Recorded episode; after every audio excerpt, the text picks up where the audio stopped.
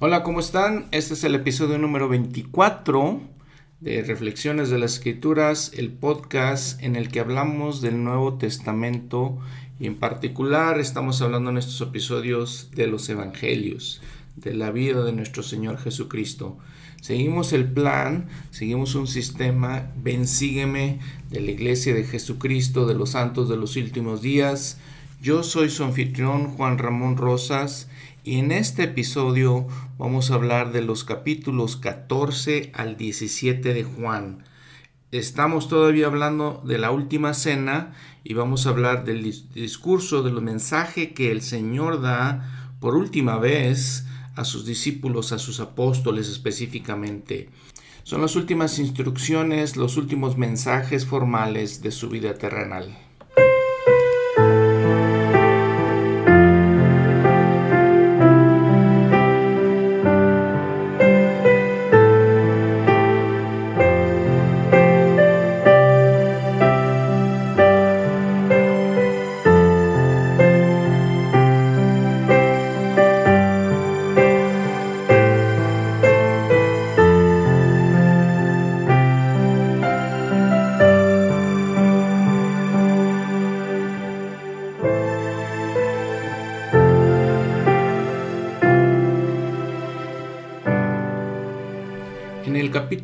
13 de Juan, de este Evangelio de Juan, versículo 21, dice, cuando hubo dicho Jesús esto, se conmovió en el espíritu y testificó y dijo, de cierto, de cierto os digo que uno de vosotros me va a entregar.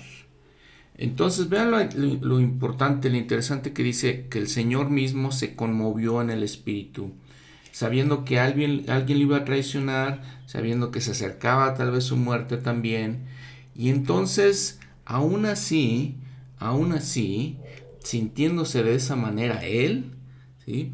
les dice a sus discípulos, a los apóstoles, los consuela y les enseña. Versículo 1 del capítulo 14. No se turbe vuestro corazón, creéis en Dios creed también en mí. Y ese es un mensaje para ellos y para todos nosotros, para cada uno de nosotros. Específicamente puedo pensar en mí, diciendo, cuando el Señor dice, no se turbe vuestro corazón, en esos momentos en los que Él mismo, les digo, se sentía eh, apesadumbrado por todo lo que estaba sucediendo y lo que iba a suceder, Él mismo nos consuela, nosotros no deberíamos sentirnos apesadumbrados por esto no se turbe vuestro corazón. ¿Por qué no? Creemos en Dios, creemos en Él, Jesucristo, el dador de vida. La nota al pie de la página 1A nos lleva a Doctrina y Convenios 50, 41, 42 y nos explica un poco más aquí el Señor. No temáis, pequeñitos, porque sois míos, y yo he vencido al mundo y vosotros sois de aquellos que mi Padre me ha dado, y ninguno de los que el Padre me ha dado se perderá. Y volver a enfatizar ¿no? que si el Señor mismo se sentía pesadumbrado, se sentía conmovido en su espíritu, Él toma el tiempo para eh, fortalecer a sus apóstoles y fortalecernos a nosotros que nos podemos considerar sus discípulos. ¿no?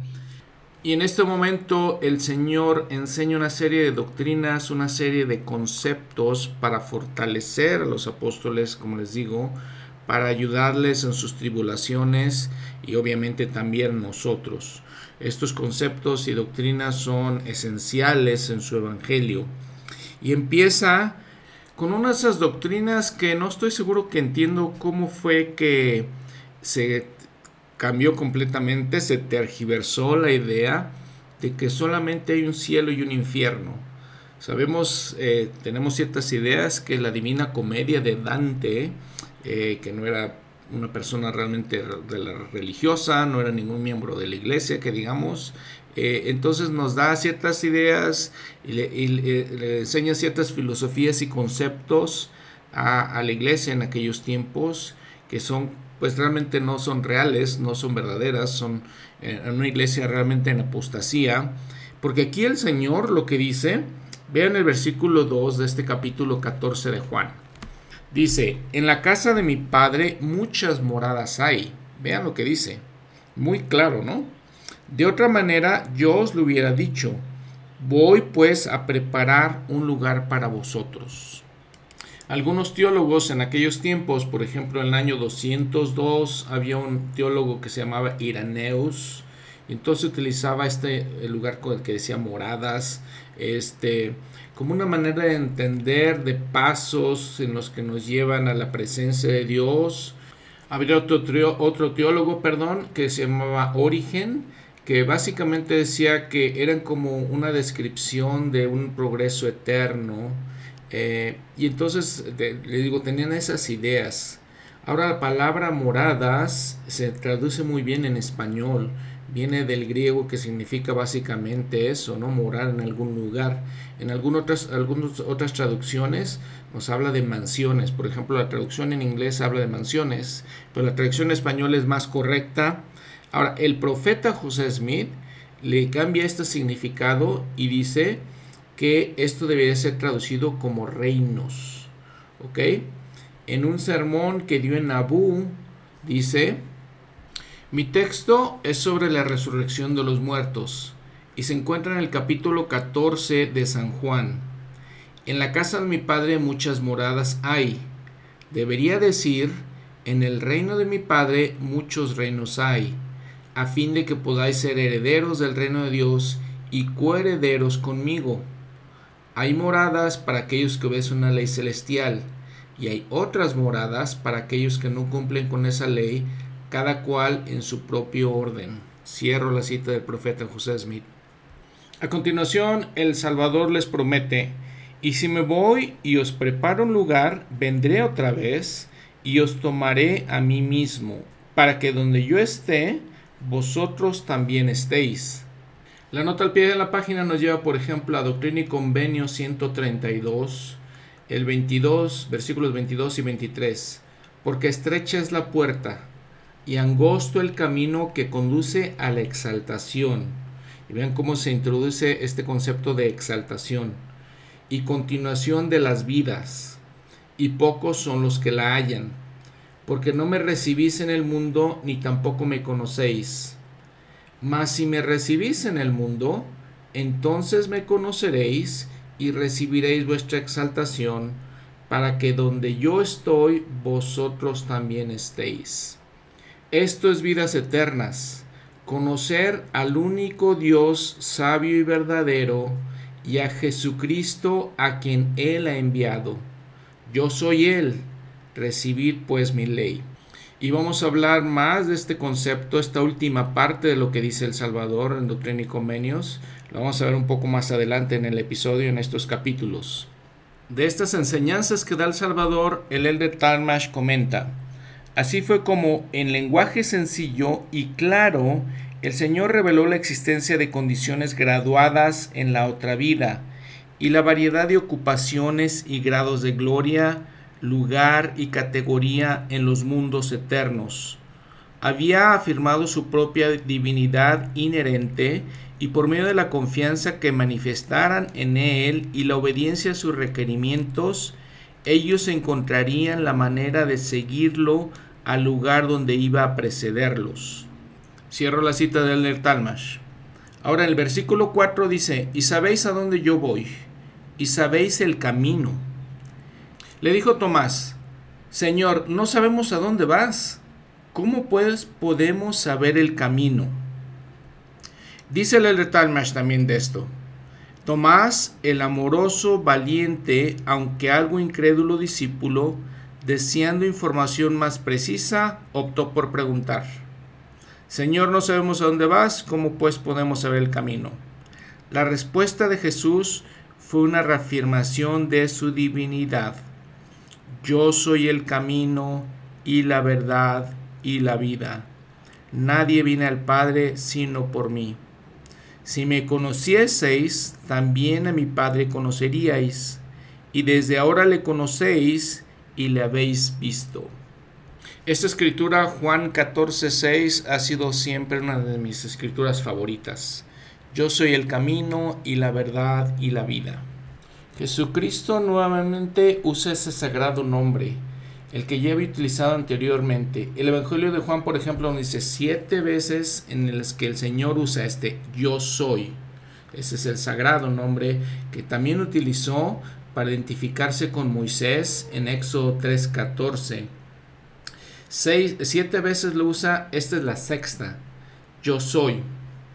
Yo soy el camino, la verdad y la vida. Y así Él es. Él es la fuente de nuestro confort, la inspiración de nuestra vida, el autor de nuestra salvación. Si queremos saber de nuestra relación con Dios, debemos ir a Jesucristo. Si quisiéramos saber la verdad sobre la inmortalidad del alma, la tenemos ejemplificada en la resurrección del Salvador. Si deseamos aprender la vida ideal para que seamos una guía a nuestro prójimo, podemos encontrar el ejemplo perfecto en la vida de Jesús. Cualquiera que sean nuestros deseos nobles, nuestras altas aspiraciones, los ideales o nuestros ideales en cualquier fase de nuestra vida, podemos buscar y ver al Salvador y encontrar perfección. De manera que, al buscar el estándar de la madurez moral, necesitamos solamente ir al hombre de Nazaret y en él encontraremos todas las virtudes personificadas que hacen al hombre perfecto. Comentario del presidente David McKay. Ahora el de Talmash nos cuenta lo que sucede a continuación. Dice, aquí lo interrumpió Felipe con esta solicitud. Señor, muéstranos el Padre y nos basta. Jesús contestó con una sentimental y subentendida reprensión ¿Tanto tiempo hace que estoy con vosotros y no me has conocido, Felipe? El que me ha visto a mí, ha visto al Padre. ¿Cómo pues dices tú, muéstranos al Padre? Lo afligía pensar que sus amigos más íntimos y queridos sobre la tierra, aquellos a quienes había conferido la autoridad del santo sacerdocio, todavía no entendieran su unidad absoluta con el Padre en cuanto a propósitos y hechos. Si el Padre Eterno hubiera estado entre ellos en persona, en las condiciones que entonces existían, habría obrado precisamente en la misma forma en que obró el muy amado y su unigénito Hijo, a quien conocían como Jesús, su Señor y Maestro. El Padre y el Hijo eran uno en corazón y pensamientos en forma tan absoluta que conocer a uno de ellos significaba conocer a los dos. Sin embargo, nadie podía llegar al Padre sino por conducto del Hijo. Al grado en que tuvieran fe en Cristo y cumplieran su voluntad, los apóstoles podían realizar las obras que Cristo había efectuado en la carne y cosas mayores aún, porque la misión terrenal del Señor tan solo duraría unas horas más, y el desenvolvimiento del divino plan de las edades exigiría milagros mayores. Todavía, más bien es mayores todavía, que los que él había efectuado en el breve periodo de su ministerio. Cierro la cita del Talmash. Ahora volviendo a la narración, exactamente como están en las escrituras, vamos al versículo 13. Y todo lo que pidiereis al Padre en mi nombre, esto haré para que el Padre sea glorificado en el Hijo. Si algo pidiereis en mi nombre, yo lo haré. Este, este verbo pedir ¿sí? viene de la palabra griega que, significa, es aiteo y significa, lo podemos traducir como rogar, como anhelar, como desear, como requerir. ¿sí? este tipo de este, eh, enseñanzas ya varias veces la encontramos en las escrituras, sin embargo, esta viene con una promesa diferente, ¿sí? Y lo dice dos veces. Y luego lo vuelve a repetir en el capítulo 15, el 7, el versículo 7 de Juan, aquí mismo, en el mismo Evangelio, y luego en el 16, 23, 24. Y claro que esto lo está dirigiendo directamente a sus, sus, discípulos, a los apóstoles en el aposento alto, pero definitivamente esto lo deberíamos aplicar a todos nosotros. Recordemos lo que dice Moroni en el libro de Mormón, Moroni 7:26. Y después que vino, hablando de Jesucristo, los y los hombres también fueron salvos por la fe en su nombre. Y por la fe llegan a ser hijos de Dios. Y tan ciertamente como Cristo vive, habló estas palabras a nuestros padres, diciendo, Cuando le pidáis al Padre en mi nombre, que sea bueno, con fe creyendo que recibiréis, he aquí, os será concedido. Entonces aquí Moroni nos explica un poco más de, de las palabras del Salvador y nos da estas dos condiciones básicamente. Lo que le pidamos al Padre tiene que ser bueno, número uno, y tenemos que tener la fe que, y creer que recibiremos. Y después el Señor enseña, versículo 15, uno de los mandamientos más esenciales, o más tal vez el más esencial, ¿verdad? Un mandamiento básico. Y así de simple lo pone el Salvador. Si me amáis, guardad mis mandamientos. Y bueno, hablando obviamente de los mandamientos, hay muchas maneras de manifestar en nuestro amor por el Salvador. Por ejemplo, el presidente Kimball dice el día de reposo.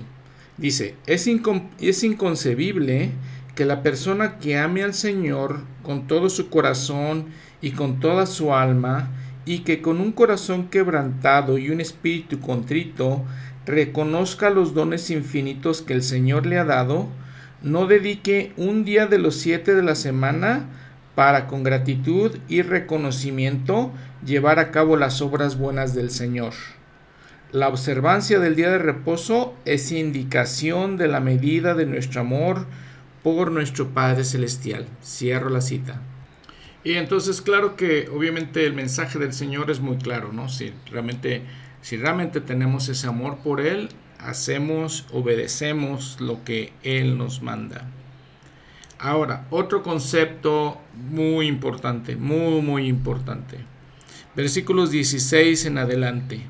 Dice, y yo rogaré al Padre y os daré otro consolador para que esté con vosotros para siempre. El Espíritu de verdad, al que el mundo no puede recibir porque no le ve ni le conoce pero vosotros le conocéis porque mora con vosotros y estará con vosotros. Si saltamos un poco al versículo 26, nos habla, más el consolador, el Espíritu Santo, a quien el Padre enviará en mi nombre, Él os enseñará todas las cosas y os recordará todo lo que os he dicho. La paz os dejo, mi paz os doy yo no os la doy como el mundo la da. No se turbe vuestro corazón ni tenga miedo.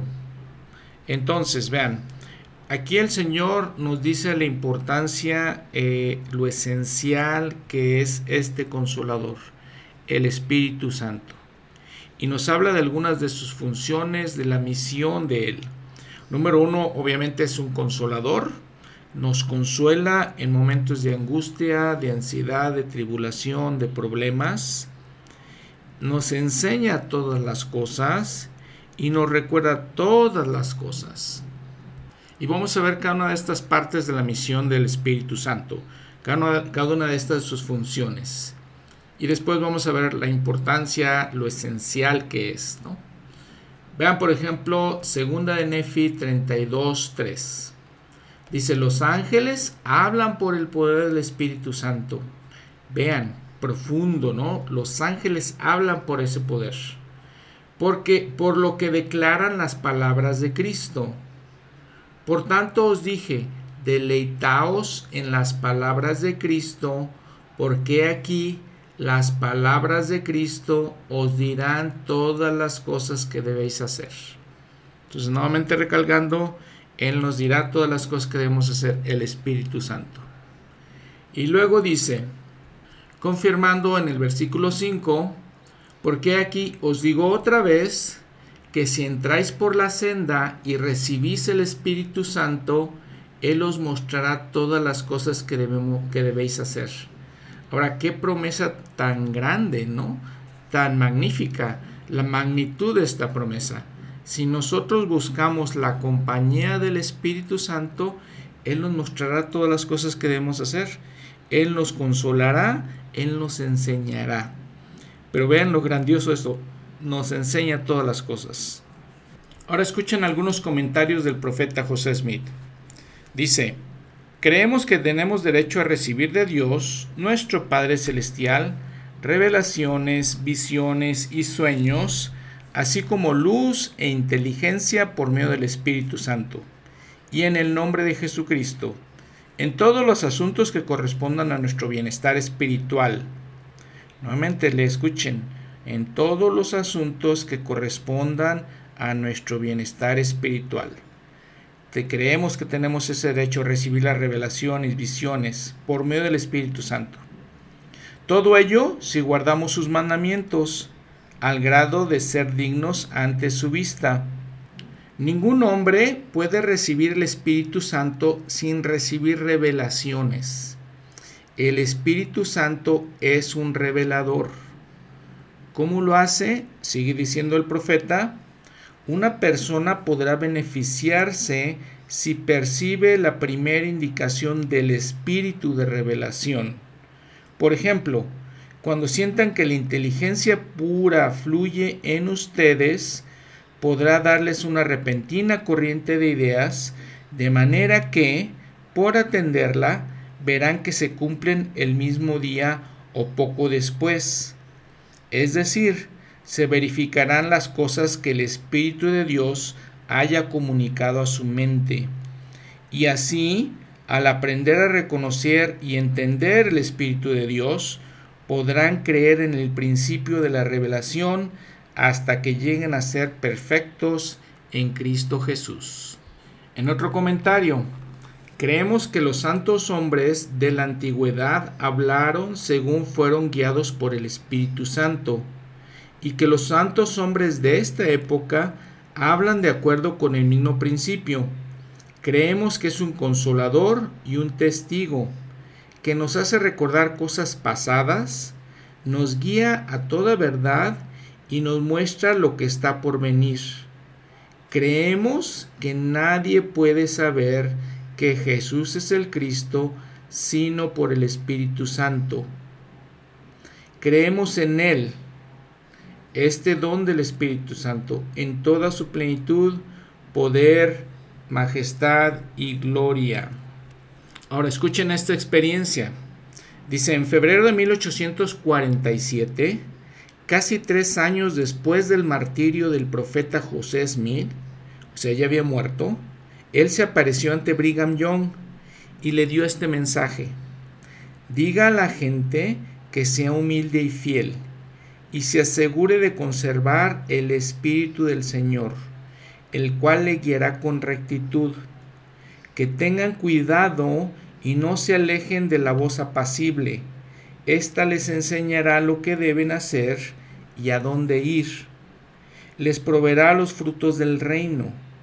Diga a los hermanos que tengan el corazón dispuesto al convencimiento, a fin de que cuando el Espíritu Santo llegue a ellos, su corazón esté listo para recibirlo. Pueden discernir el Espíritu del Señor de cualquier otro espíritu, pues Él susurrará paz y gozo a su alma, y les quitará del corazón toda malicia, odio, envidia, contiendas y maldad. Y todo su deseo será hacer el bien, fomentar la rectitud y edificar el reino de Dios. Diga a los hermanos que si siguen al Espíritu del Señor, les irá bien. Cierro esta cita del, profeta José Smith. Entonces aquí vemos nuevamente otras cosas en las que el Espíritu nos, ayuda, de, eh, otras de las funciones que Él hace, traer paz a nuestra alma y quitar de nuestro corazón todas estas cosas eh, inicuas realmente, ¿no? Envidia, odio, contiendas, maldad, malicia. Y entonces vamos a ver, esto ya de por sí nos dice la tremenda eh, este, importancia del Espíritu Santo en nuestras vidas, la este, muy esencial, ¿no? Ahora, creo que es vital, esencial en nuestra vida, en toda nuestra vida, es tener este Espíritu. ¿Cómo podemos tener el Espíritu Santo? Sigue diciendo el profeta José Smith, el miembro de la iglesia debe alimentar al hambriento, vestir al desnudo, proveer para la viuda, secar las lágrimas del huérfano y consolar al afligido donde quiera que los encuentre, ya sea en esta iglesia o en cualquier otra, o sin, o sin iglesia alguna de por medio. Consideren el estado de los afligidos y traten de aliviar sus sufrimientos, que su pan alimente al hambriento y sus ropas vistan al desnudo, que su abnegación seque las lágrimas del huérfano y anime a la viuda desconsolada, que sus oraciones, su presencia y su bondad alivien los dolores de los afligidos y que con su liberalidad contribuyan a cubrir sus necesidades. Hagan el bien a todos los hombres, especialmente a los de la familia de la fe, para que sean irreprensibles y sencillos, hijos de Dios sin mancha. Guarden los mandamientos de Dios, todos los que Él ha dado de o dará, y un halo de gloria brillará en su camino. Los pobres se levantarán y los, y los llamarán bienaventurados. Serán honrados y respetados por todos los hombres buenos, y su senda será la de los justos, cuyo brillo va en aumento más y más hasta el día perfecto. El Santo Espíritu se derramará continuamente sobre ustedes si actúan guiados por estos principios de rectitud, que son aceptables para Dios si sienten el afecto apropiado los unos por los otros y si por todos los medios tienen cuidado de recordar a los que ustedes, a los que por ustedes estén presos, cargados y en profunda aflicción. Y si en su medio hay algunos que aspiren a su propio engrandecimiento y busquen su propia opulencia, mientras sus hermanos se lamentan en la pobreza y enfrentan penosas pruebas y tentaciones, aquellos no recibirán el beneficio de la intervención del Santo Espíritu, que intercede por nosotros día y noche con gemidos indecibles. Romanos 8:26. En todo momento debemos tener mucho cuidado de que esa arrogancia jamás se encuentre lugar en nuestro corazón, sino que seamos condescendientes con los de condición baja y que con toda longanimidad sobrellevemos las aflicciones de los débiles. Cierro la cita del profeta. Ahora el presidente Lorenzo Snow dijo, es el gran privilegio de todos los santos de los últimos días que tenemos el derecho de tener manifestaciones del Espíritu cada día de nuestra vida. Ahora recordando lo que dijo el presidente Nelson en la conferencia de abril del 2018, Dice, mediante las manifestaciones del Espíritu Santo, el Señor nos ayudará en todas nuestras rectas aspiraciones. Y recuerden la promesa que también dice, o el mensaje que nos da aquí. Dice, nuestro Salvador y Redentor Jesucristo llevará a cabo algunas de sus obras más maravillosas entre ahora y cuando vuelva de nuevo veremos indicios milagrosos de que Dios el Padre y su Hijo Jesucristo presiden esta iglesia en majestad y gloria. Pero en los días futuros no será posible sobrevivir espiritualmente sin la influencia guiadora, orientadora, consoladora y constante del Espíritu Santo. Mis amados hermanos y hermanas, les suplico que aumenten su capacidad espiritual para recibir revelación. Elijan hacer el trabajo espiritual que se necesita para disfrutar el, del don del Espíritu Santo y oír la voz del Espíritu con mayor frecuencia y claridad. Entonces aquí el profeta obviamente nos está diciendo lo esencial que es que tengamos el Espíritu Santo con nosotros. No vamos a poder sobrevivir hablando de las cosas espirituales. Y no sé ustedes, creo que sí, así como yo, creo que nos empezamos ya a dar cuenta de, algunos indicios de estas situaciones, ¿no? Algunas personas que se alejan, eh, que no pueden sobrevivir espiritualmente sin este Espíritu, el Espíritu Santo. Ahora, regresando al versículo 16, nos damos cuenta que el Señor dice, yo rogaré al Padre y os, daré, o, os dará otro consolador. ¿Quién es este otro consolador o dos consoladores? Dice el presidente, o el elder, perdón, eh, Bruce McConkie dice, estas declaraciones acerca de los dos consoladores son el máximo y la corona de las enseñanzas del Hijo de Dios. No tenemos registro de otra cosa que haya dicho que pueda correr tan completamente la cortina de la eternidad y abrir para los fieles una visión de las glorias de Dios. Basado en el amor, nacido en la obediencia, el, Salvador promete a los santos que ellos pueden tener aquí y ahora en esta vida lo siguiente. 1. El don y el compañerismo constante del Espíritu Santo. El consuelo y la paz que es la función de ese Espíritu Santo. Conferir. La revelación y el poder santificante que es el único que prepara a los hombres para la compañía de los dioses y de los ángeles más allá. 2.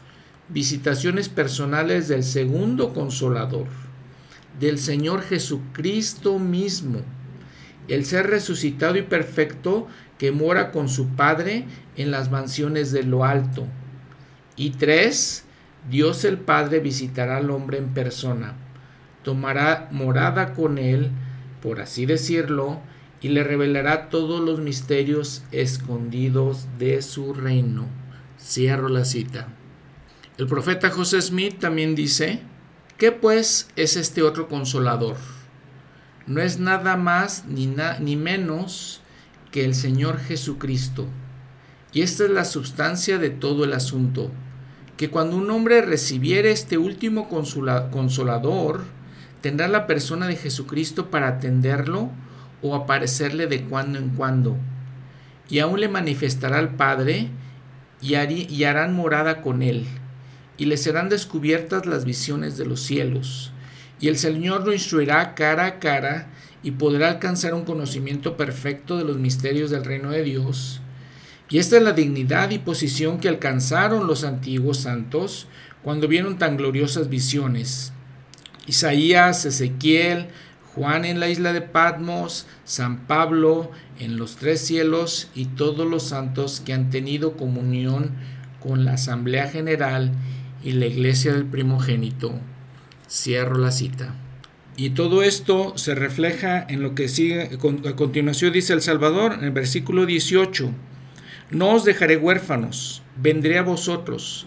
Sabría, sabía el Señor que los discípulos, los apóstoles principalmente, iban a tener una obra muy importante que hacer. Tenían que ir a predicar el Evangelio a todas las naciones. ¿Sí? Entonces dice, Él vendré a vosotros, Todavía un poquito y el mundo no me verá más, pero vosotros me veréis, porque yo vivo, vosotros también viviréis. Y en aquel día vosotros conoceréis que yo estoy en mi Padre, y vosotros en mí, y yo en vosotros.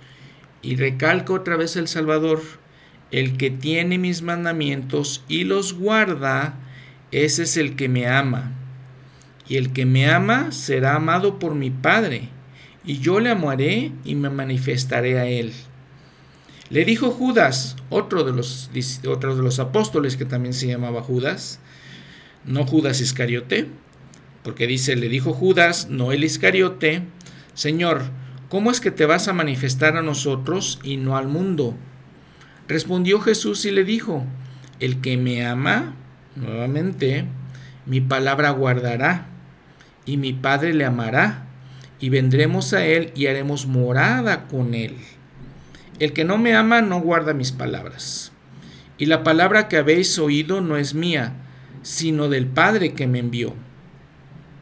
Vean, vean lo interesante, ¿no? O sea, directamente el Señor nos está diciendo, si lo amamos, vamos a guardar sus mandamientos, si vamos a guardar sus palabras, si no lo amamos, obviamente no lo vamos a hacer. ¿sí?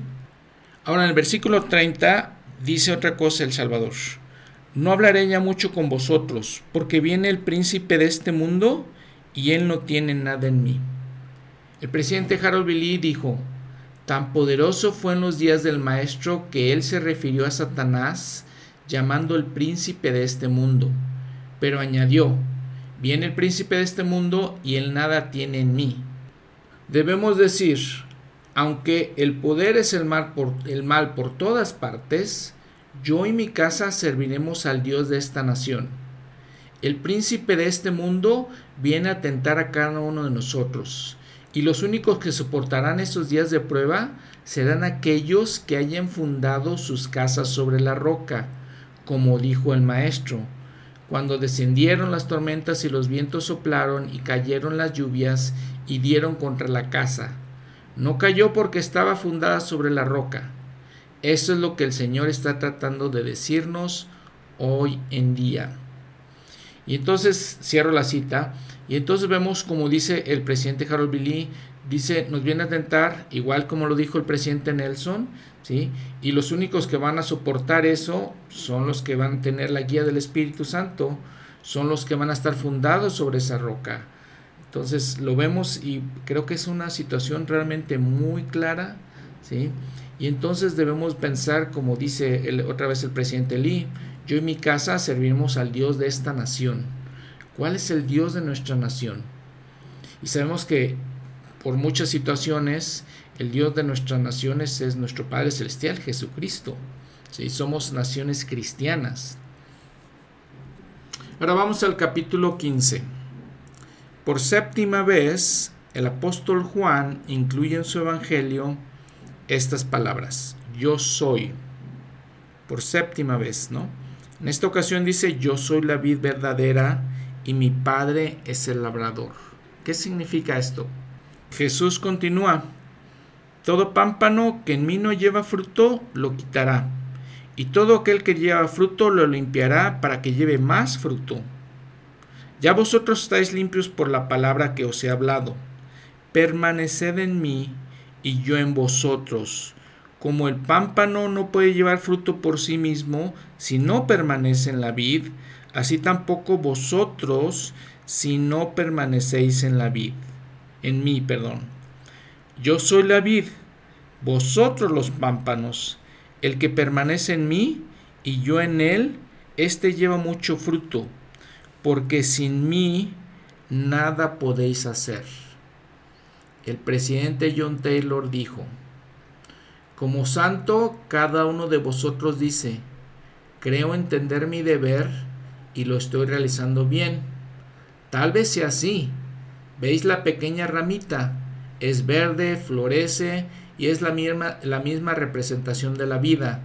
Soporta su parte y proporciona en el árbol y está conectada con el tallo, las ramas y la raíz.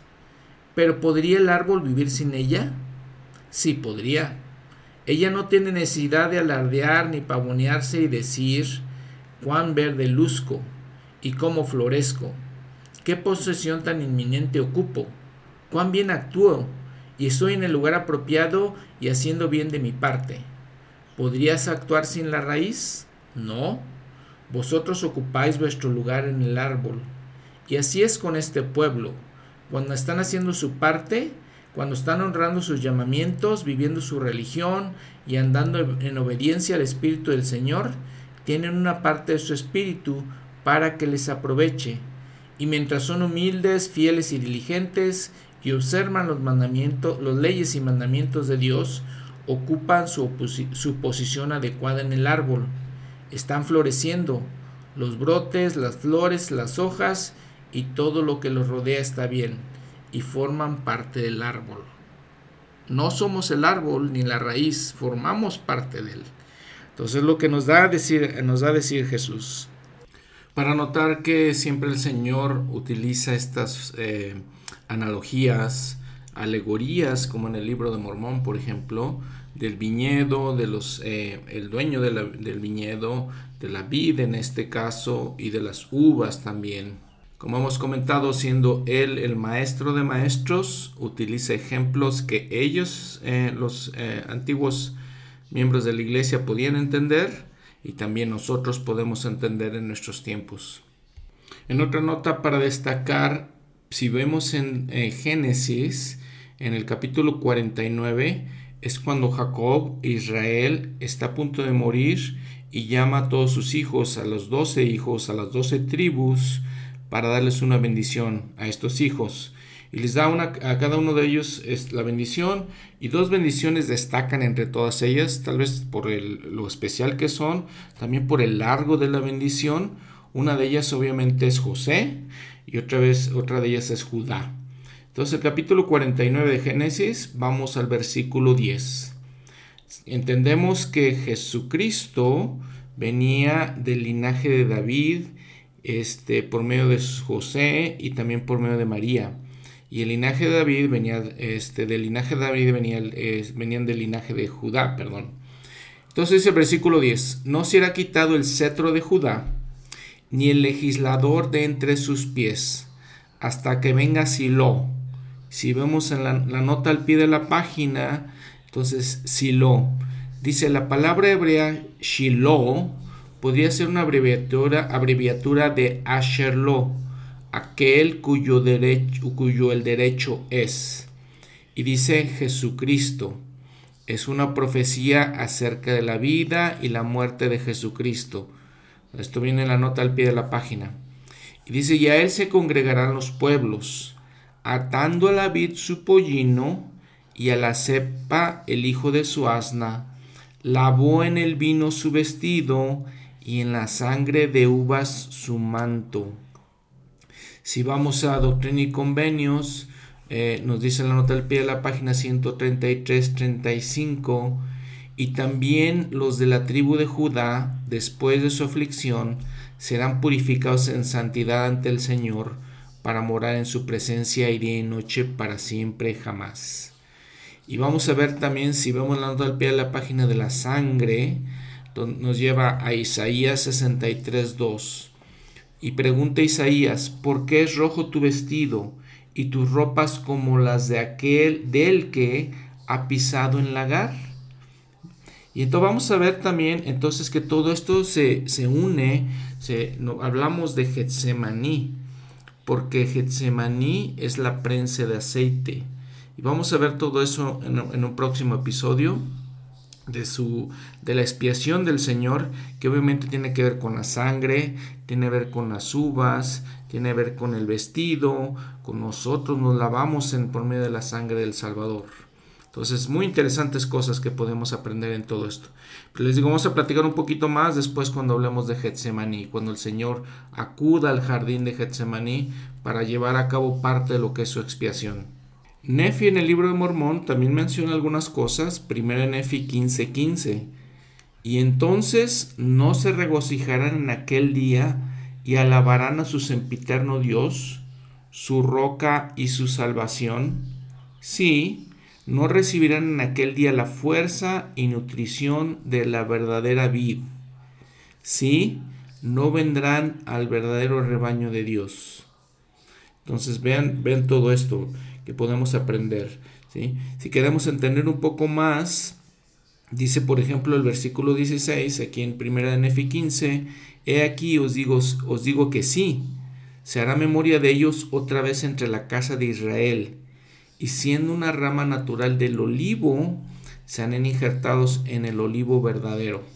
Entonces les digo, todas estas, estas analogías, estos simbolismos de la vid, del olivo, de Getsemaní, esta prensa, entonces, que, iba a ser, es el simbolismo de cómo el Señor iba a ser, este, de alguna manera, sufrir nuestros pecados eh, al salir grandes gotas de sangre de Él mismo, porque eh, iba a, ser, iba a recibir esa prensa, los dolores de todas nuestras angustias, pesares, eh, debilidades. Entonces, todo eso tiene el simbolismo. Ahora ven que también lo que leímos, que les dice a, los discípulos, dice, ya vosotros estáis limpios por la palabra que os he hablado. Ellos eran limpios por, eso, por lo que les había dicho el Salvador, ¿no? Por todas sus palabras. Recordemos también que este es el Evangelio de Juan y al principio del Evangelio de Juan, el, este, el apóstol dice que Jesús es la palabra, es el verbo, lo leímos en el principio, en el primer capítulo. Entonces, ellos son limpios por todo eso. Entonces les digo nuevamente, vean todos los, simbolismos, ¿no? Todos los, todas las cosas que el Señor nos iba a limpiar. Los, le está diciendo a ellos, a los apóstoles y también a nosotros. Y también tenemos que notar que el Señor ya había utilizado estos simbolismos en el Antiguo Testamento. Jehová lo había dicho. Eh, por ejemplo, Isaías dice, ciertamente la viña de Jehová de los ejércitos es la casa de Israel y los hombres de Judá planta deliciosa suya. Ezequiel había dicho que si una vid no produce fruto, pues es realmente inservible. Lo dice en Ezequiel 15, 2 al 5. Ahora el presidente Harold Billy nos dice que pongamos atención en el versículo 2, cuando dice, todo pámpano que en mí no lleva fruto lo quitará, y todo aquel que lleva fruto lo limpiará para que lleve más, más fruto. ¿Sí? Entonces dice que recordemos que es importante esta limpieza que el Señor hace con nosotros, siendo estas uvas, porque Él es el maestro jardinero. Entonces Él nos limpia, nos corta, nos acomoda de acuerdo a la forma que es mejor para, nosotros mismos y de acuerdo a su diseño omnipotente y omnisciente, dice el presidente Lee. Si dice, cada uno de nosotros debe soportar pruebas, dificultades, dolores de cabeza y desánimos. Cuando nos encontramos con angustia y desesperación, si recuerdan, serán confortados y aprenderán esta lección. Hebreos 12:6 porque el Señor al que ama disciplina y azota a todo el que recibe como hijo. Si soportáis la disciplina, Dios os trata como a hijos, porque ¿qué hijo es aquel a quien el Padre no disciplina? Y otra vez en Proverbios 3, 11 y 12, no rechaces, hijo mío, la disciplina de Jehová, ni te canses de su corrección porque Jehová corrige al que ama, como el Padre al Hijo a quien quiere. Palabras de mucha sabiduría en estas cosas. Cierro la cita del presidente Lee. Eh, les digo de mucha sabiduría porque a veces pensamos, eh, alguna vez comenté lo que dice el Elder Oaks, que hablamos del Evangelio, la prosperidad, pensando que los, a las personas que les va bien, es porque son buenos, son obedientes y lo tienen todo en la vida porque el Señor los bendice de esa manera.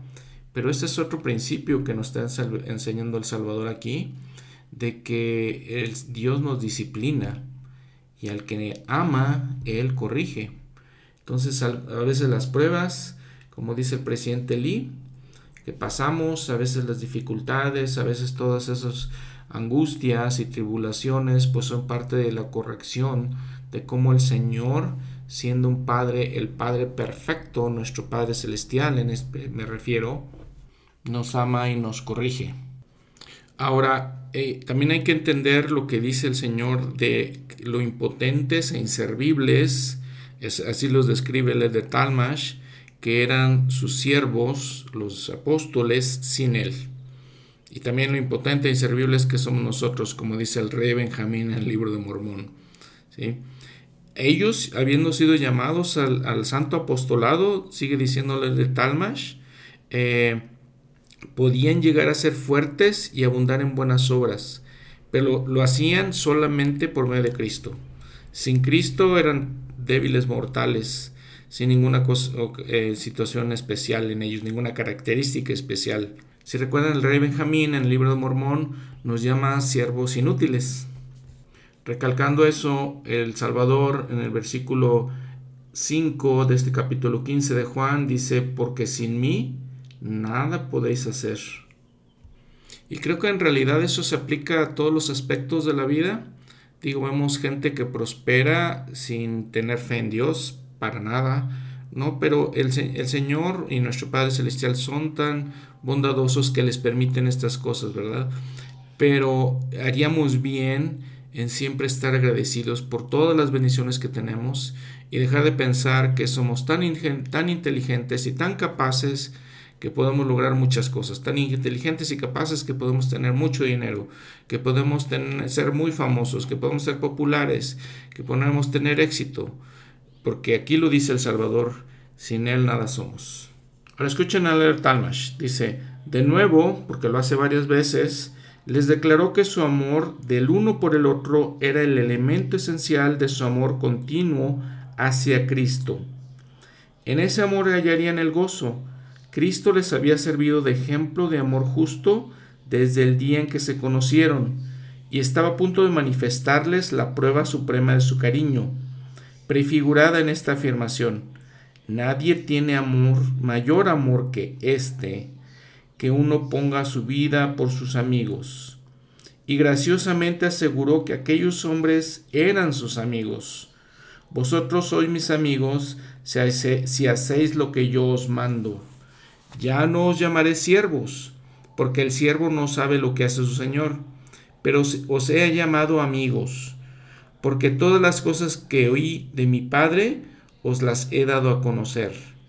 Esta íntima relación no modificaba en ningún respecto la posición de Cristo como su Señor y Maestro, porque Él los había elegido y ordenado, y era su voluntad que viviesen en tal forma que cuanto pudiera, cuanto pidieran en el nombre de la santa amistad que él reconocía, el Padre se lo concedería. Cierro la cita de Talmash y él está citando los, los siguientes versículos en Juan, los versículos 9 hasta el 17. Es, podemos entonces entender y podemos reflexionar. Soy amigo yo del Salvador. ¿Qué estoy haciendo para ser su amigo? En estos versículos del 9 al 17 hay dos cosas para destacar. Bueno, hay muchas cosas importantes, dos cosas que quisiera destacar. Versículo 11. Estas cosas os he hablado para que mi gozo esté en vosotros y vuestro gozo sea completo. El Legrand Richards mencionando este versículo dice, ahora, esto es donde obtenemos la plenitud de gozo. Cuando aprendemos las cosas de Dios, la razón de todas sus creaciones y hacemos que nuestra vida vaya en conformidad con eso. Y nos cuenta la historia de un joven al que él le permitió que bautizara algunas personas en el canal del Mar del Norte, esto es en Holanda. Dice, eh, cuando entonces volvieron de regreso, él lo abrazó, este joven lo abrazó al elder eh, Richards y le dijo, hermano Richards, nunca he sido tan feliz en mi vida. Él dijo, cuando estaba en mi casa ganaba un buen dinero. Mis padres no me pedían que pagara por nada, así que podía ir a cualquier espectáculo, a cualquier fiesta, cuando yo quisiera. Pero nunca cambiaría una noche como esta por todas las fiestas en las que he estado. Vean lo que dice el profeta José Smith. Dice, todas las personas tienen derecho a gozar de su albedrío, porque Dios lo ha ordenado así. Él ha hecho a los seres humanos agentes morales y les ha dado potestad para escoger el bien o el mal, para procurar aquello que sea bueno siguiendo el camino de santidad en esta vida, el cual brinda paz mental y gozo en el Espíritu Santo aquí y una plenitud de gozo y felicidad a su diestra en el más allá. O para seguir un camino de maldad, andando en el pecado y la rebelión contra Dios, y de ese modo provocar la condenación de su alma en este mundo y una privación eterna en el mundo por venir. Cierro la cita del profeta, recalcando, ¿sí? Dice, cuando procuramos este, aquello que sea bueno, seguimos el camino de santidad en esta vida, este camino nos brinda paz mental, y gozo en el Espíritu Santo aquí y una plenitud de gozo y felicidad a su diestra en el más allá. Un segundo punto a destacar en estos versículos. Este es mi mandamiento, que os améis los unos a los otros como yo os he amado. Nadie tiene amor mayor amor que este, que uno ponga su vida por sus amigos. El elder Ballard dijo de esto, qué crítico es que todos los que servimos juntos en el reino de Dios lo hagamos desde, un fundamento de amor. Amor por el Señor, amor por la obra y amor los unos por los otros. No importa qué, qué tan intenso sea nuestro esfuerzo o qué tan cuidadosos sigamos los manuales y las guías, si no tenemos verdadero amor los unos por los otros, no podemos tener la esperanza posible de expresar el poder en su plenitud del Evangelio de amor. Y no puedo más que creer que los miembros seguramente buscarán más el consejo de los líderes de quienes ellos sienten el amor sincero emanando. Los milagros parecen seguir a aquellos líderes de la iglesia quienes son motivados por un sentimiento entusiasta de devoción amorosa por aquellos sobre quienes presiden. Cierro la cita. El profeta José Smith también enseñó, el amor es una de las características principales de la deidad, y aquellos que aspiren a ser hijos de Dios deben manifestarlo. El hombre que está lleno del amor de Dios no se conforma con bendecir solamente a su familia, sino que va por todo el mundo, anheloso de bendecir a toda la raza humana. Un deber que todo santo debe observar liberalmente con sus hermanos es el de amarlos y socorrerlos siempre. A fin de que seamos justificados ante Dios, debemos amarnos el uno al otro. Debemos vencer el mal. Debemos visitar a los huérfanos y a las viudas en sus tribulaciones y guardarnos sin mancha del mundo, porque estas virtudes emanan de la gran fuente de la religión pura.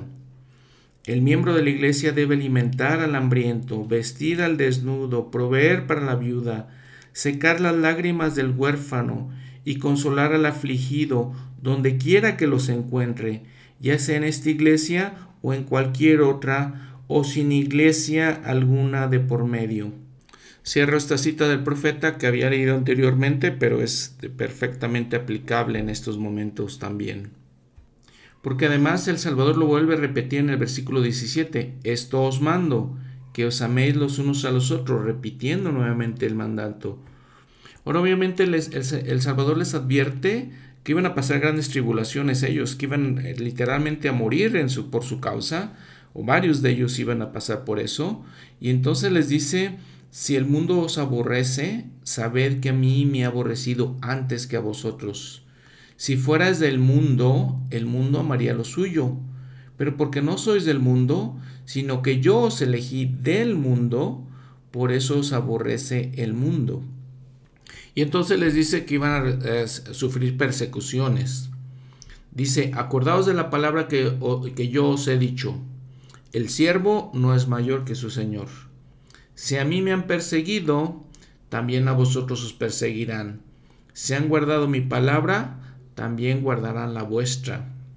Y nuevamente repite el versículo 26, pero cuando venga el, cuando venga el consolador, a quien yo os enviaré del Padre, el Espíritu de verdad, el que procede del Padre, él dará testimonio de mí.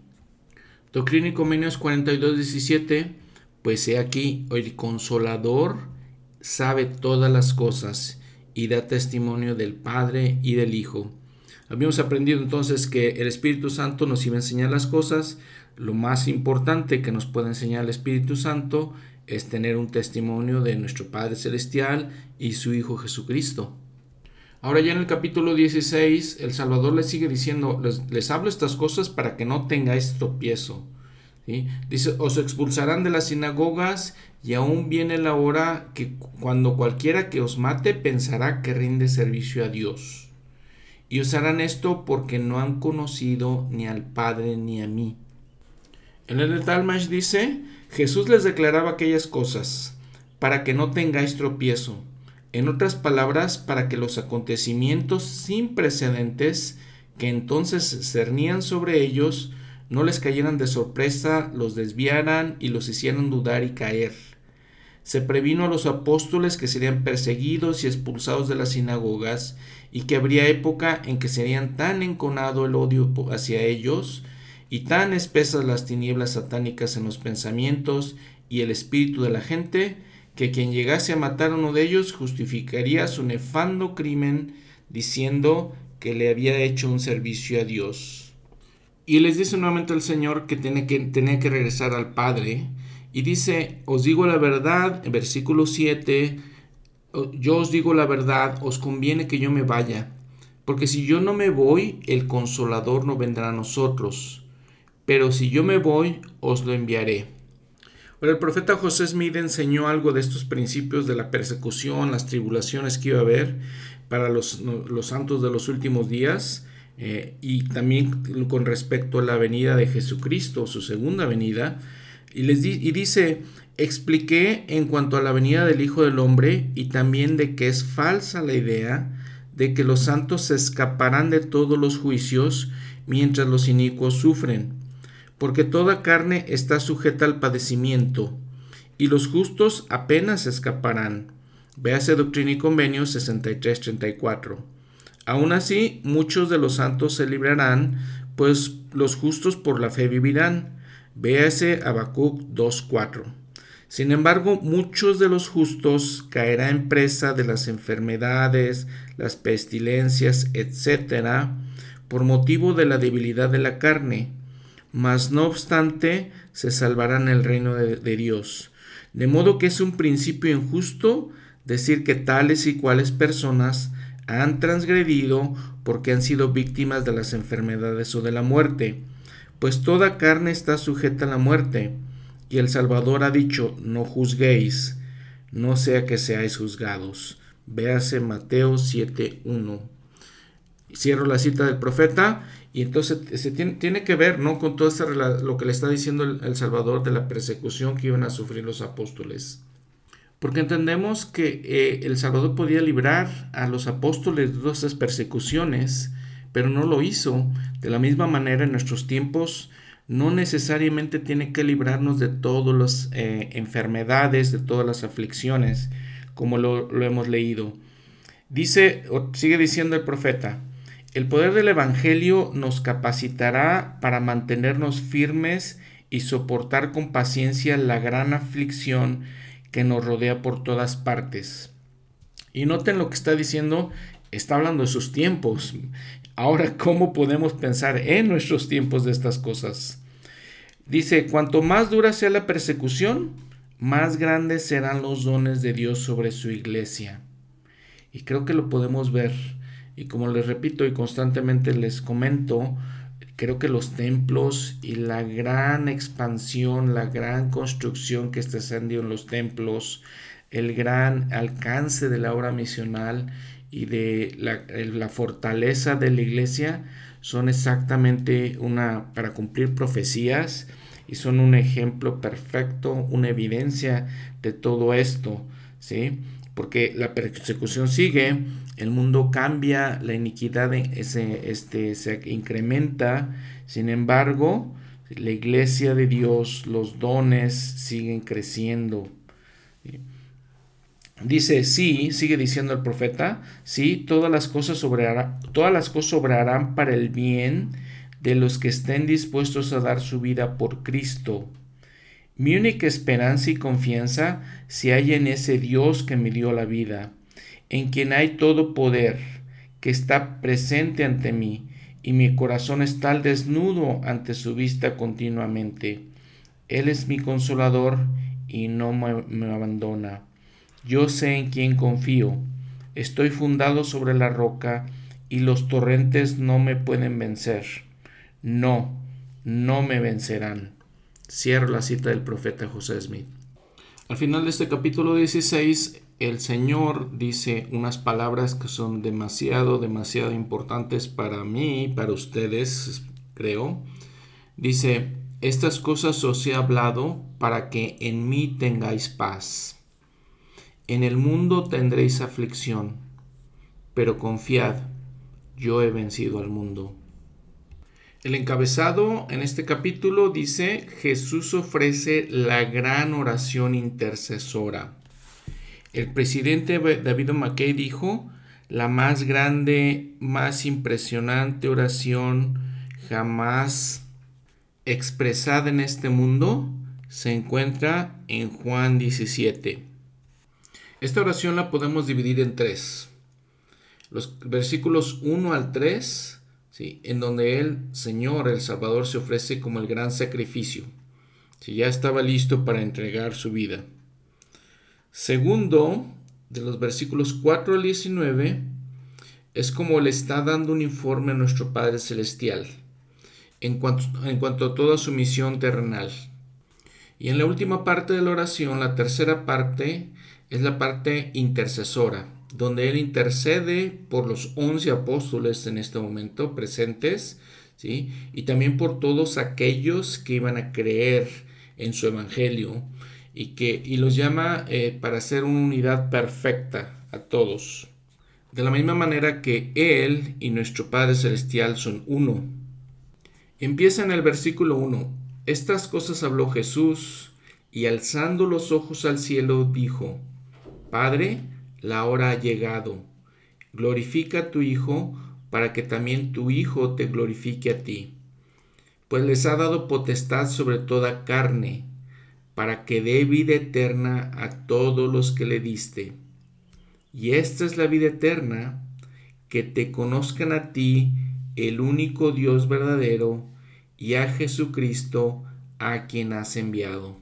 El André Bruce McConkie dijo, conocer a Dios en aquel sentido pleno que nos permitirá obtener salvación eterna, significa que debemos saber lo que Él sabe, gozar de lo que Él goza, experimentar lo que Él experimenta. En el lenguaje del Nuevo Testamento, ser semejantes a Él. 1 de Juan 3.2 pero antes de poder ser semejantes a Él, debemos obedecer aquellas leyes que nos permitirán adquirir el carácter, las perfecciones y los atributos que Él posee. Y antes de poder obedecer estas leyes, debemos aprender cuáles son. Debemos aprender de Cristo y de su Evangelio. Debemos aprender que la, que la salvación fue y es y ha de venir en y por la sangre expiatoria de Cristo, el Señor Omnipotente. Debemos aprender que el bautismo bajo las manos de un administrador legal es esencial para la salvación y que después del bautismo debemos guardar los mandamientos y seguir adelante con firmeza en Cristo, teniendo una esperanza resplandeciente y amor hacia Dios y hacia todos los hombres. Segunda de Nefi 31:20 Cierro la cita. Ahora el profeta José Smith dijo, si un hombre no conoce a Dios y pregunta qué clase de ser Él es, si busca diligentemente en su propio corazón para saber si la declaración de Jesús y de los apóstoles es cierta, comprenderá que no tiene la vida eterna, porque no puede haber vida eterna bajo ningún otro principio mi primer objeto es conocer la naturaleza del único Dios sabio y verdadero y qué clase de, ser Él es. Dios una vez fue como nosotros ahora. Es un hombre glorificado y está sentado sobre su trono allá en los cielos. Ese es el gran secreto. Si tenemos conocimiento de Dios, comenzamos a entender cómo allegarnos a Él y cómo hemos de pedir a fin de recibir una respuesta. Cuando entendemos la naturaleza de Dios y aprendemos cómo acercarnos a Él, entonces Él empieza a manifestarnos los cielos y a explicar todas las cosas. Cuando estemos dispuestos a venir a Él, también Él estará dispuesto a venir a nosotros. El presidente Gordon B. Hinckley dijo, tal conocimiento es la fundación misma de la fortaleza espiritual. Ese es el propósito básico y grandioso de la restauración del Evangelio. En esta, la dispensación del cumplimiento de los tiempos, declarar la realidad viviente de Dios el Eterno Padre y de su Hijo amado, el resucitado Señor Jesucristo. El conocerlos, el amarlos y obedecerlos es tener la vida eterna. Es nuestra misión declarar con palabras de sobriedad y verdad que Dios es nuestro Padre eterno, el Dios del universo, el Todopoderoso, y que, Jesucristo es su primogénito, el unigénito en la carne, que descendió a la tierra y que fue nacido en un establo en Belén de Judea, viviendo una vida perfecta, y que enseñó el camino de la salvación, que se ofreció a sí mismo como sacrificio para todos, soportando el dolor y la muerte en la cruz, y que se levantó en una gloriosa resurrección, las primicias de aquellos que dormían. Véase 1 Corintios 15:20. A través de Él y por Él y de Él, a todos se nos asegura la salvación de la muerte y se nos ofrece la oportunidad de la vida eterna. Esta es la grandiosa, aseguradora verdad de nuestra fe. Es la dominante sombra en la cual encontramos nuestra fuerza espiritual. Con este conocimiento crecemos espiritualmente. Nuestros espíritus en parentesco, en conjunción con el Espíritu de Dios. Es nuestra manera de salir de la oscuridad. Nos hace asequible la fuerza necesaria para elevarnos sobre el pecado. Cierro la cita. Reflexionemos. Versículo 4. Yo te he glorificado en la tierra. He acabado la obra que me diste que hiciera. Entonces está reportando a nuestro Padre Celestial que está acabando la obra que le dijo que hiciera. No la dejó a medias, terminó todo. ¿sí?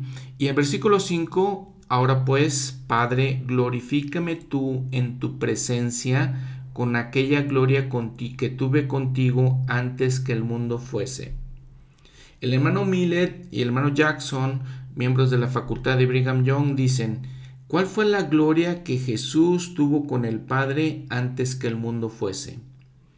Abraham, viendo los tiempos en su visión, reporta que Jesús era como Dios. En las manos de él, quien después se convertiría en su unigénito en la carne, el Padre había dado todo el poder y toda la autoridad en el universo. Cuán poderoso era este hombre como hijo espiritual de Dios en la vida premortal, que el Padre lo investiría con todos los atributos de la deidad, salvo aquellos que pertenecían a la, a la posesión de un cuerpo físico. Cierro la cita. Y Cristo continúa, he manifestado tu nombre a los hombres que del mundo me diste.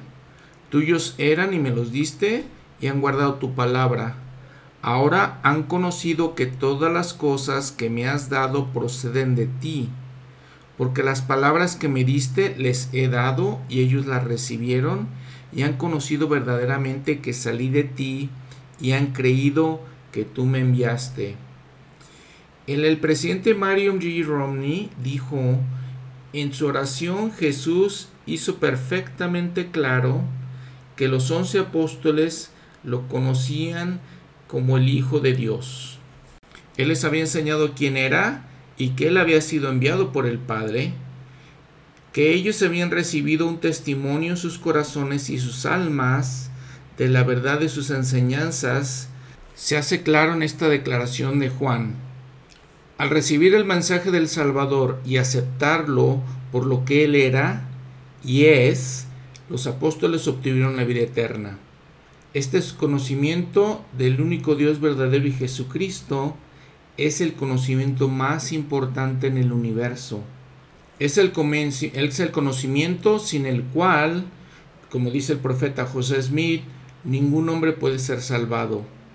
La falta de este es la ignorancia a la que se refiere la revelación que está escrito. Es imposible que el hombre se salve en la ignorancia. Doctrina y Comenio 131.6. Cierro la cita. Ahora escuchen lo que dice el hermano McConkie, el hermano Ostler, también de la Facultad de la Universidad de Brigham Young, donde dicen, la suprema revelación del Nuevo Testamento es la paternidad de Dios. En cada uno de los ejemplos registrados en los cuales Cristo se dirige al Padre de los cielos, lo llama Padre él usa tales expresiones como mi Padre, vuestro Padre y el Padre. Pero siempre el Padre es a quien Él se dirige. Jesús continúa, y yo ya no estoy en el mundo, pero estos están en el mundo, y yo voy a ti. Padre Santo, a los que me has dado, guárdalos en tu nombre, para que sean uno así como nosotros Y entonces aquí el Señor instituye o predica más bien este concepto de la unidad. La unidad que es tan mal entendida por el cristianismo en general. Si vemos la guía para el estudio de las escrituras, la unidad dice también véase Trinidad. Trinidad son los dioses, eh, nuestro Padre Celestial, Jesucristo y el Espíritu Santo son la Trinidad. Y ellos son una unidad y significa, dice aquí, ser uno en pensamiento, deseo y propósito. Primero con nuestro Padre Celestial y Jesucristo y después con los demás miembros de la iglesia. Y si recordamos también en Juan capítulo 10 versículo 30, el Salvador dice, yo y el Padre uno somos. Si ahora leemos este concepto de la Trinidad, aquí también en Guía para el Estudio de las Escrituras, dice, Integran la Trinidad tres personajes distintos, Dios el Eterno Padre, su Hijo Jesucristo y el Espíritu Santo. Creemos en cada uno de ellos. Artículos de fe 1.1. Según la revelación de los últimos días, aprendemos que el Padre y el Hijo tienen cuerpos tangibles de carne y huesos, mientras que el Espíritu Santo es un personaje de espíritu sin carne ni huesos. Estos tres personajes son uno en perfecta unidad y armonía de propósito y de doctrina. Como les comentaba, los, lo habíamos leído en Juan 10:30 cuando hablamos de ese capítulo y platicamos un poco de los credos, la idea que el cristianismo en general tiene acerca de esta unidad. En algunas ideas que les digo vienen del cristianismo nos dice, ¿qué es la doctrina de la Trinidad? Podemos definir la doctrina de la Trinidad de la siguiente manera. Dios existe eternamente como tres personas, Padre, Hijo y Espíritu Santo, y cada persona es completamente Dios y hay un Dios. Si leemos también, por ejemplo, la enciclopedia de la historia mundial, nos dice la doctrina cristiana de la Trinidad, del latín trinus, que significa triple, profesa la existencia de un solo Dios, en el que se distinguen tres personas o aspectos eternos y consustanciales, el Padre, el Hijo y el Espíritu Santo. El Padre es el Dios de Israel, el Dios creador del Génesis, el Hijo es el Jesús de Nazaret histórico y el Espíritu Santo es la presencia o Espíritu de Dios que los une. La palabra Trinidad no aparece en la Biblia. El concepto adoptó su forma final durante el primer concilio de Nicea en el 325 después de Cristo, tras años de debate. Fue un intento de armonizar la creencia del cristianismo en un único Dios con sus reclamos acerca de Jesús y sus experiencias espirituales. Al respecto de toda esta idea, el profeta José Smith dice, es mucho lo que se dice de Dios y de la Trinidad. Los maestros de hoy en día dicen que el Padre es Dios que el Hijo es Dios y que el Espíritu Santo es Dios y que todos están en un cuerpo y son un Dios. Jesús oró para aquellos, perdón, Jesús oró para que aquellos que no son del mundo, que el Padre le había dado, pudieran ser uno, como ellos eran uno. Pedro y Esteban testificaron que habían visto al Hijo del Hombre a la diestra de Dios. Toda persona que haya visto los cielos abiertos sabe que allí hay tres personajes que tienen las llaves de autoridad y que, de un, y que uno de ellos lo preside todo. Antes de la organización de esta tierra, tres personajes hicieron un convenio eterno, que se relaciona con los que dispensan a los hombres en la tierra. Estos personajes se llaman Dios el primero, el creador, Dios el segundo, el redentor, y Dios el tercero, el testigo o testador. La providencia del Padre es presidir como el principal o presidente, con, Jesús como mediador y el Espíritu Santo como testador o testigo. El Hijo tiene un tabernáculo, así como el Padre, pero el Espíritu Santo es un personaje de espíritu sin tabernáculo, sin un tabernáculo. La Escritura dice, yo y el Padre uno somos, Juan 10:30, y también que el Padre, el Hijo y el Espíritu Santo son uno, y los tres concuerdan en lo mismo. Primera de Juan 5, 7 al 8. Asimismo, el Salvador oró al Padre, diciendo, No rogo por el mundo, sino por los que me diste que no son del mundo, para que seamos uno. O sea, ser uno en la unidad de la fe.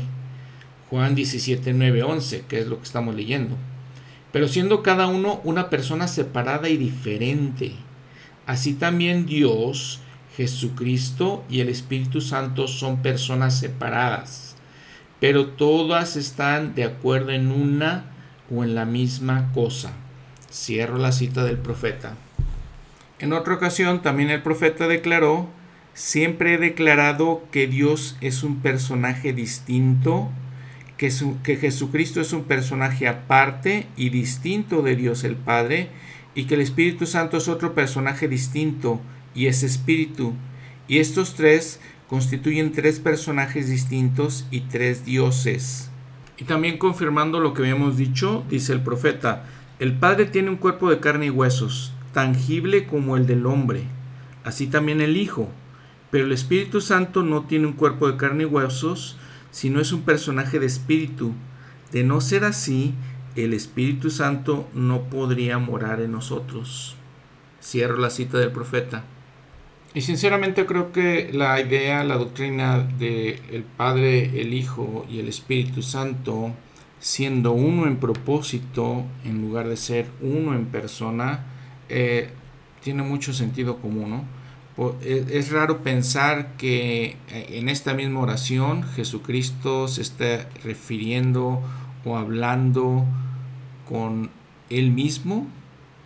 Creo que en nuestro sentido común podemos entender que está hablando con su Padre como una persona distinta y que cuando él, él menciona de, que de los discípulos, los apóstoles, y que pide que sean uno, así como nosotros, es muy entendible. Y lo vuelve a mencionar, lo vuelve a mencionar más adelante, ¿sí? en el versículo 20, donde dice, mas no ruego solamente por estos, no solamente por los apóstoles y discípulos en ese momento, sino también por los que han de creer en mí por la palabra de ellos todos los que recibirían el Evangelio en aquel tiempo, en nuestros tiempos, en todos los tiempos. Dice para que todos sean uno, como tú, oh Padre, en mí y yo en ti, que también ellos sean uno en nosotros, para que el mundo crea que tú me enviaste. Entonces, obviamente es, es muy clara, creo, la definición, muy claro como lo está explicando el Salvador que todas las personas que creamos en Él podemos ser uno con ellos, uno en propósito, no somos una persona, todos somos individuos separados. Entonces aquí lo explica perfectamente bien Él. Y luego también dice que no ruego que los quites del mundo, sino que los guardes del mal. No son del mundo, como tampoco yo soy del mundo santifícalos en tu verdad, tu palabra es la verdad. Y es básicamente lo que ustedes y yo pues tenemos que enfrentar. Eh, no, no, no es que nos quitemos del mundo, no es que nos desaparezcamos del mundo, sino que con la ayuda del Señor y con la ayuda de nuestro Padre nos podemos guardar del mal. Les pedimos a ellos y hacemos nuestro esfuerzo y nos guardamos del mal. Les digo, no para quitarnos del mundo, aún así no somos del mundo. Como dice él mismo, yo tampoco soy del mundo, dice el Salvador. Y en el versículo 22 nuevamente el Señor dice, y la gloria que me diste les he dado, para que sean uno, así como nosotros somos uno, y yo en ellos y tú en mí, para que sean perfeccionados en uno, para que el mundo conozca que tú me enviaste y que los has amado a ellos, como también a mí me has amado. Padre, aquellos que me has dado, quiero que donde yo estoy, también ellos estén conmigo, para que vean mi gloria que me has dado, por cuanto me has amado desde antes de la fundación del mundo. Entonces también vemos cómo nos habla de la vida premortal, como probablemente está refiriéndose al concilio en los cielos, cuando Él se hizo, fue voluntario para hacer este, este ministerio y esta gran misión que, que él tenía. Padre justo, el mundo no te ha conocido, pero yo te he conocido, y estos han conocido que tú me enviaste, y yo les he dado a conocer tu nombre, y lo daré a conocer aún, para que el amor con que me has amado esté en ellos y yo en ellos. Ahora también que reflexionamos de esta unidad que el Salvador está orando al Padre, de la que está, a la que él se está refiriendo. Eh, recuerden lo, que estaba diciendo el presidente Donald McKay que dije al principio de este, de cuando empezamos a hablar de este capítulo 17.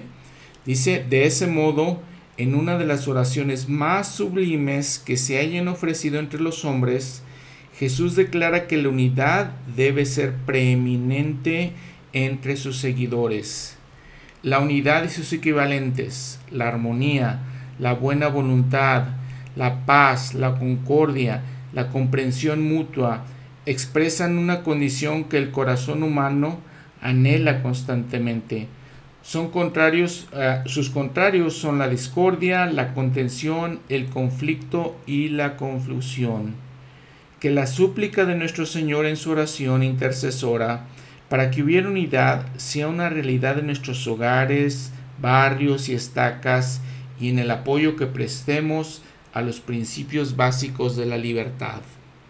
La unidad de propósito en la que todos trabajan en armonía es necesario para llevar a cabo la obra de Dios. Una de las primeras condiciones que provocan la desunión es el egoísmo. Otra es la envidia. El hermano fulano se cruzó, conmigo y no me dijo nada al respecto. El obispado eligió a la persona, a la hermana fulana de tal, para ser organista y ella no toca tan bien como yo. No voy más a la reunión del sacerdocio porque el obispado llamó a tal hermano para ser asesor de los presbíteros. La hermana, la escuela dominical eligió a fulana como maestra. Ah, sigue diciendo el presidente David McKay. Se pueden presentar cientos de cien cositas como estas, cositas que son insignificantes en sí, cuando las comparamos con las más, las más importantes y reales de la vida. Sin embargo, sé por experiencia que el adversario puede magnificarlas hasta que se conviertan en montañas para nosotros, y nos sentimos ofendidos, y nuestra espiritualidad sufre a a causa de esos sentimientos. Hay otro elemento, la crítica, que está relacionada con esta actitud de envidia. Vemos los defectos de un vecino, hablamos mal los unos de los otros. Cuando nos sentimos así, sería bueno que cantáramos el sencillo himno de la iglesia, No hables mal. Este himno, la verdad es que no se ha traducido al español. Sigue diciendo el presidente David McKay, que avancemos con una resolución, más firme de apoyarnos unos a otros para vivir con rectitud, de defender a la iglesia, de no hablar mal de nuestro prójimo ni de las autoridades de la Iglesia, ya sean locales, destaca o generales. Evitemos la maledicencia, evitemos la calumnia y el chisme. Son venenos para el alma de los que se complacen en divulgarlos. La, la maledicencia daña más al calumniador que al calumniado. Cierro la cita del presidente McKay. En esta última conferencia general de abril, el de Christopherson perdón, se refirió específicamente a esta escritura. Él dice, llegar a ser uno es un tema recurrente en el Evangelio de Jesucristo y en la comunicación de Dios con sus hijos. Con respecto a la ciudad de Sión, en los días de Enoch, se dice que eran uno en corazón y voluntad. En el Nuevo Testamento se registra sobre los primeros santos de la Iglesia de Jesucristo primitiva la multitud de los que habían creído eran de un corazón y un alma. En nuestra dispensación el Señor exhortó, yo os digo, sed uno, y si no sois uno, no sois míos.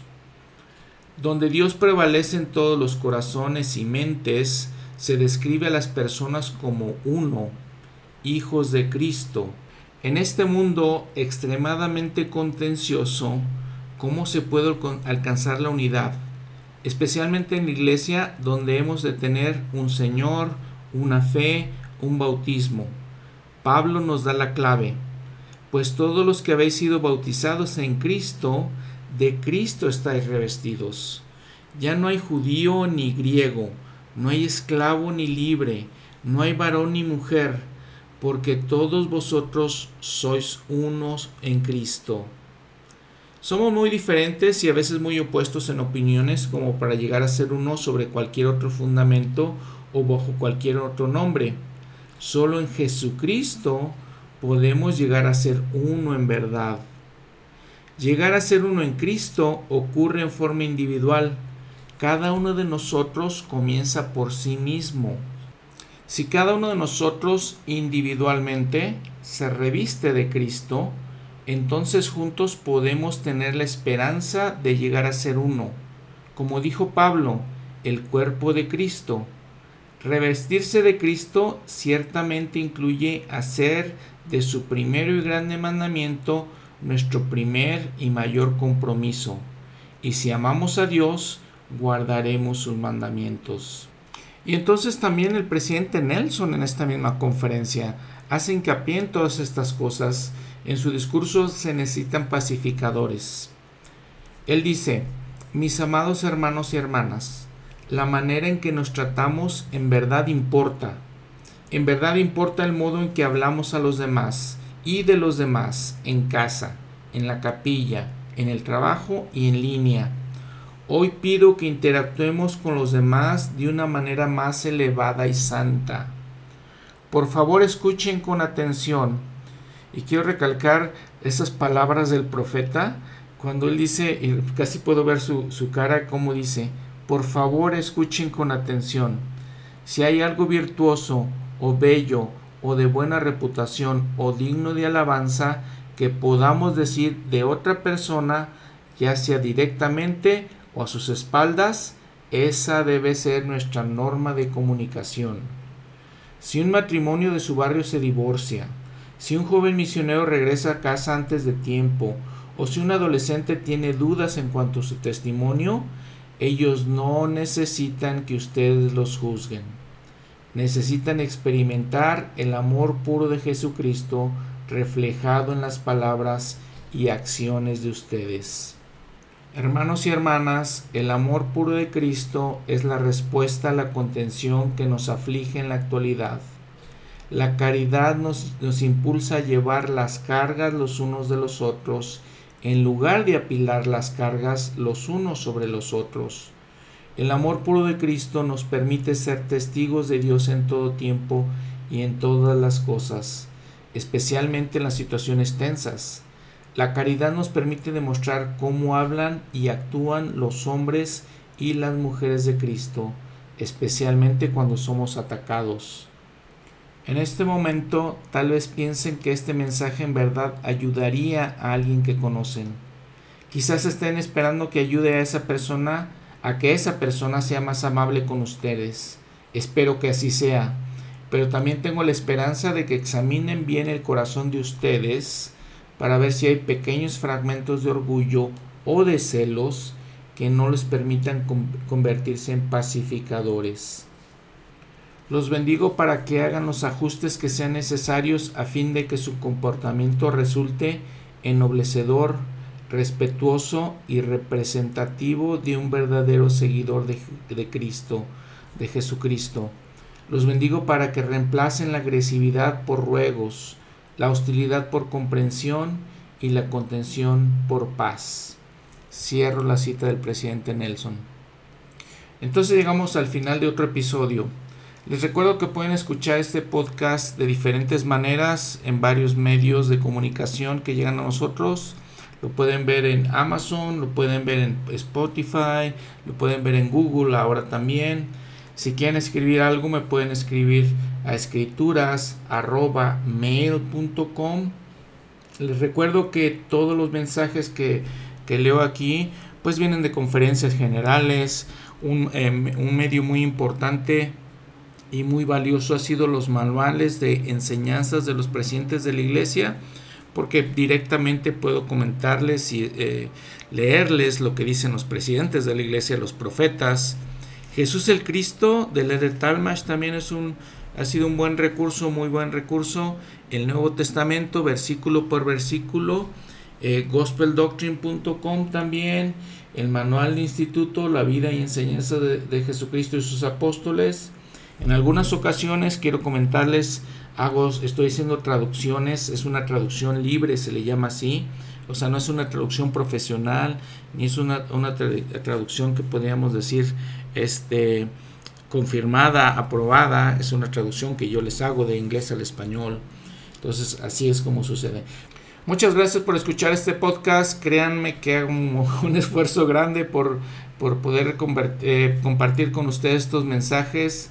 Eh, gracias porque está creciendo, está por muchas partes ya en el mundo que lo están escuchando.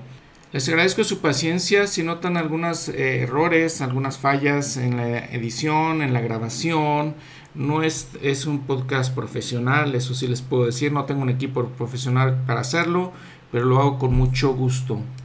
Que tengan una buena semana y que podamos pensar en Cristo y aplicar todas las enseñanzas a nuestra vida y que podamos reflexionar la profundidad, la grandeza, la hermosura, la magnificencia de todo esto y de nuestro Salvador. Hasta luego.